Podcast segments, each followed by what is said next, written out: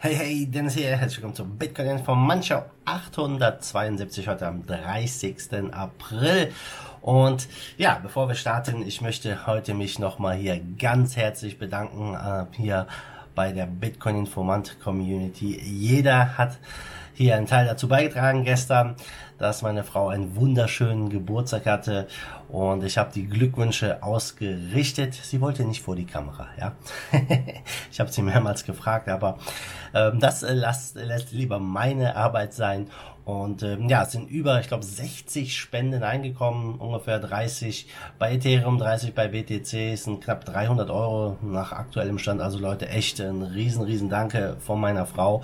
Ich habe sie angewiesen, die Coins zu hoddeln. Ist natürlich ihre Entscheidung, ja, aber es ist echt wirklich mega, mega, mega, ja, dass ihr hier mir das ermöglicht hat und hier so, ja, fleißig mitgeholfen hat. Also hier an dieser Stelle nochmal ein riesen, riesen Dankeschön. Meine Frau hat sich mega darüber darüber gefreut. So, dann können wir mal gucken, was heute los ist. Wir sprechen ein bisschen über Facebook, Libra, da geht es in die nächste Runde. Dann Überwachung auf der Blockchain, das nimmt immer mehr zu. Und Binance erreicht ein Allzeithoch beim Trading-Volumen. Und da starten wir mal rein in den Preis. Und Leute, was sehen meine Augen? Grün, grün und grün. Das gefällt mir am Morgen. Also unglaublich, Bitcoin steht bei 9403. Also gestern von unter 8000 hochgeklettert, jetzt hier bis über die 9.4. Unglaublicher Run. Ähm, ja, was löst diesen Run aus aktuell? Keine Ahnung. Ja, ist es die Halving-FOMO oder nicht? Also es wird ja sehr, sehr viel in den Medien gerade über Halving gesprochen. Möglich wär's. Auf jeden Fall sehr bullish das Ganze aktuell. Aber, Leute, äh, ich persönlich möchte hier eine Marke sehen, die durchbrochen wird, bevor der Trend für mich komplett gewechselt hat. Und das ist die 10.500. Ja, das war das letzte Hoch, was wir hatten. Sollte der Bitcoin die 10.5 nicht knacken, ja, dann wird es vielleicht auch noch mal ein Stückchen runtergehen. Halte ich für unwahrscheinlich. Aber die 10.5, das ist so die Marke, die man mal im Auge behalten sollte. Und ich glaube, wenn wir die knacken, ja, dann geht es doch recht schnell auf die 13, 14 und vielleicht sogar dieses Jahr noch Richtung All-Time High. Gucken wir aber zuerst mal rüber zu Libra und Facebook. Denn ähm, ja, Facebook möchte hier mit einem äh, gestärkten Netzwerk jetzt vorangehen. Man dachte ja eigentlich, das ganze Projekt liegt in Scherben, die Behörden bringen das zu Fall. Aber dem ist nicht so. Es war auch nicht zu erwarten, dass Facebook da aufgibt. Denn der Libra-Zug rollt wieder und äh, die ganzen Bedenken, die man hatte, äh, der Wegzug der Mitglieder teilweise, die dabei waren, ja, die, äh, die spielen alle keine große Rolle, sage ich mal. Und ähm, jetzt haben wir die Wohltätigkeitsorganisation Haifa International, die vor einigen Tagen zum Netzwerk dazugetreten ist, dabei getreten ist. Dann haben sie einen ganz wichtigen Partner gewonnen, nämlich den Finanzdienstleister Checkout. Ja, und das haben sie gerade per Twitter bekannt gegeben. Die sind jetzt Mitglied Nummer 24 und äh, Checkout möchte an der Schaffung eines notwendigen Regulierungsrahmens mitwirken, um die massenhafte Einführung des Zahlungsnetzwerks zu beschleunigen. Und ohne einen solchen regulatorischen Rahmen, ja, so sagt der Gründer und CEO von Checkout, sei ein Weiterkommen des Projekts nicht möglich und das Abblitzen an der Regulierungsbehörde vorprogrammiert. Und so sieht's aus. Facebook braucht diese Regulierung und ähm, sie möchten hier jetzt mit der Hilfe von Checkout das Ganze auch schnell über die Bühne bringen. Und der CEO sagt auch, die finanzielle Integration von Milliarden von Menschen ohne Bankkonto, das ist das, was, was sie antreibt. Und ähm, deswegen glaubt er, die Grundsätze der Association stehen auch im Einklang mit dem Anliegen von Checkout, die Interaktion zwischen Unternehmen und Finanzdienstleistungen auf lange Sicht zu verbessern. Ich bin gespannt. Ja, wir alle wissen, was passiert ist mit Facebook im zurückliegenden Jahr. Die haben sich die Zähne ausgebissen an den Regulierungsbehörden. Man hat mit großen Ambitionen gestartet. Das globale Finanzsystem hat sich ein bisschen angegriffen geführt und wurde durch natürlich durch die Politik der vielen Länder ausgebremst. Ähm, vor allem, weil der Währungskorb ja letztendlich hier so im zentralen äh, Thema stand und natürlich die auch die immense Reichweite, Milliarden von Menschen, ein Drittel der Weltbevölkerung nutzt Facebook, ja, und daran hat sich ja nichts geändert, aber an diesem Währungskorb, den Facebook zugrunde legt für ihren Coin, da hat sich was geändert, denn es wurden, äh, ja, ich sag mal jetzt länderspezifische Fiat-Währungen eingeführt, an die, an die der Libra gekoppelt ist. Also es gibt länderspezifische Libra-Versionen, Libra Euro, Libra Dollar, was auch immer.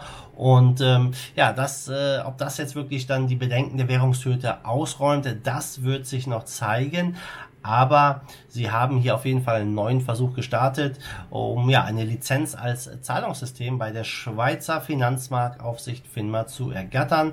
Ob das durchgeht, ja, ich bin gespannt. Sollte es durchgehen, kann ich mir vorstellen, dass Facebook hier mit diesem Coin relativ schnell auch an den Markt kommt.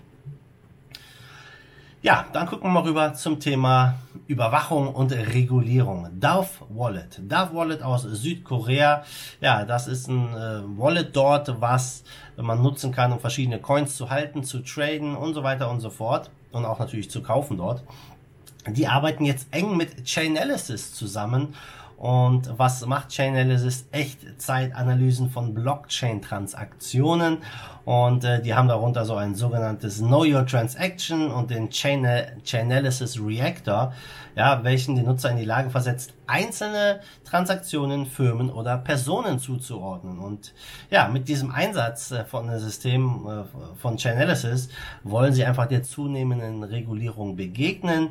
Die, äh, wie gesagt, DAF ist aus Südkorea und die stellen halt ja verschiedene Services, auch einen äh, Handel damit Kryptowährungen zur Verfügung. Deswegen wollen sie halt diesen Weg hier gehen, um halt einfach ja, ähm, den Leuten, ich sag mal, genau auf die Finger zu schauen. Und äh, ja, während man äh, darüber jetzt äh, diskutieren kann, es ist Tatsache, dass Chainalysis immer mehr zunimmt und dass immer mehr Transaktionen de-anonymisiert werden im Netzwerk und bei Bitcoin sollte man sich immer darüber im Klaren sein, da ist nichts anonym.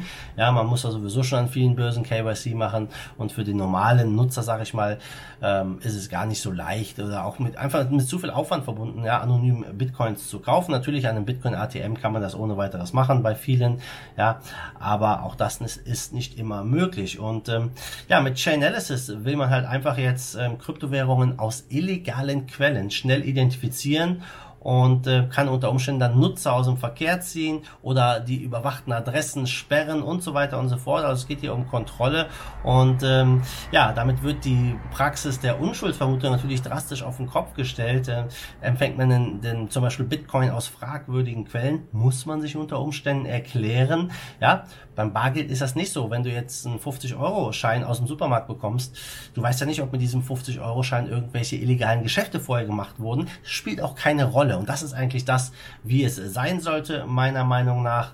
Ja, denn niemand würde ernsthaft auf die Idee kommen, äh, ja, dass sich Kunden für das Wechselgeld im Supermarkt rechtfertigen müssten. Bei Unternehmen in der Kryptoszene ist das aber anders und ein solches Szenario ist mit hier so einer Überwachung natürlich dann denkbar. Und ja, es gab ähm, verschiedene, äh, ich sag mal, Bestrebungen im Bitcoin-Netzwerk, das zu beheben.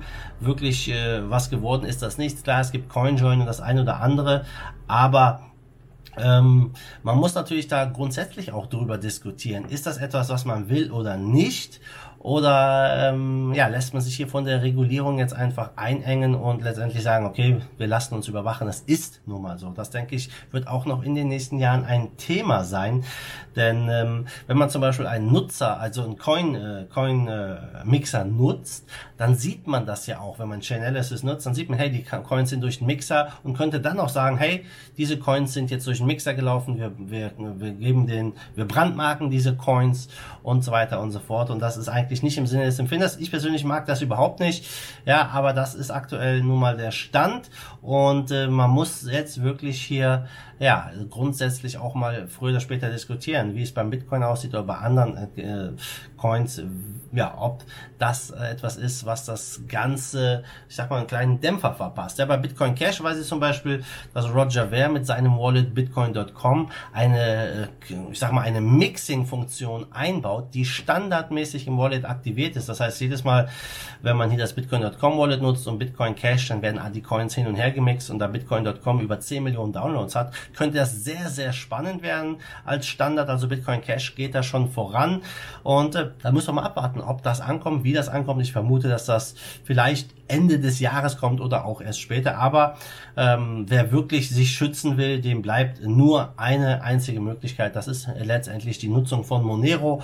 Ähm, libertäre Leute so wie John McAfee und viele andere unterstützen natürlich die Privatsphäre und sagen, nur Monero oder solche Coins schützen wirklich. Und es ist das gute Recht jedes Menschen, ja, seine ähm, Privatsphäre zu schützen. Auf der anderen Seite natürlich, wenn man jetzt ähm, Transaktionen durchführt, äh, Transaktionen müssen dann auditierbar sein, nachweisbar sein, ähm, gerade wenn es um legale Geschichten geht oder Verträge und sonstiges. Also es ist ein zweischneidiges Schwert und da müssen wir mal gucken, wie das hier weitergeht. Was glaubst du, ähm, sind äh, Privacy Coins so wie Monero und Co. Äh, haben die eine Zukunft? Schreib mir mal in die Kommentare.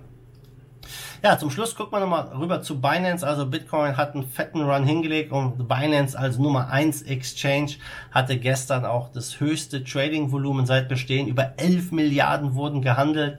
Äh, das ist ein All-Time-High fürs Exchange. Also Binance hat auch keine Probleme gehabt. Ich habe nichts gehört, dass irgendwie, ähm, ja, dass irgendwie Trading Probleme gab oder irgendwie was abgeschaltet wurde. Bei Coinbase habe ich mal wieder gehört, da gab es wieder Probleme. Ja, also äh, man sieht hier, dass Binance wirklich äh, gute Arbeit geleistet hat und äh, dass sie auch mit einem hohen Volumen klarkommen.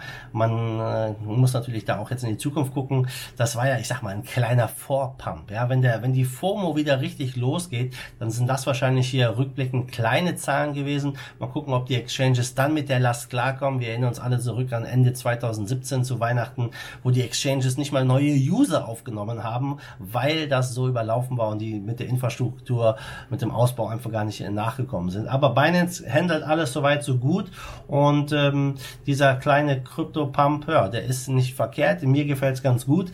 Wenn man hier jetzt mal auf den Markt guckt, wir stehen bei 262 Milliarden. Bitcoin Dominance hat zugelegt, 65,6 Prozent und ja, die Top 10, die sehen mal wieder seit langem richtig, richtig gut aus. Bitcoin knapp 20 Prozent zugelegt, Ethereum über 12 Prozent, XRP knapp 10 Prozent, Bitcoin Cash äh, 12, Bitcoin SV 15 Prozent, Litecoin und EOS 10, Binance über 9, Tesos über 7%, also nicht schlecht. Große Gains. Der Großteil des Marktes, äh, des Marktes ist grün. Und mal gucken, ob wir hier jetzt diesen Trend weiter beibehalten können äh, vorm Halving, ob es weiter hochgeht oder ob wir doch mal eine kleine Korrektur sehen und dann in den nächsten Bullrun laufen oder nicht. Alles ist möglich, ja auch wenn die Welt mehr oder weniger in Scherben liegt, das spiegelt sich aktuell im Kryptomarkt nicht wieder. Einige glauben auch, das ist nur ein Fake-Pump und dann geht's doch weiter runter. Hey, niemand weiß es letztendlich. Wir werden sehen, früher oder später. Also Leute, ich bin raus für heute. Wenn es euch gefallen hat, ihr wisst, was zu tun ist, lasst mir ein Like da, gebt mir einen Thumbs up. Folgt mir auch auf den Social Media Plattformen auf der Blockchain, ja, auf Hive zum Beispiel. Die Links dazu sind in der Beschreibung. Kommt in meine Telegram-Gruppe, da poste ich auch ab und zu mal paar coole Memes. Und ja, dann sehen wir uns morgen wieder in alter Frische. Bis dahin, wie immer, macht gut, schwenkt der Hut.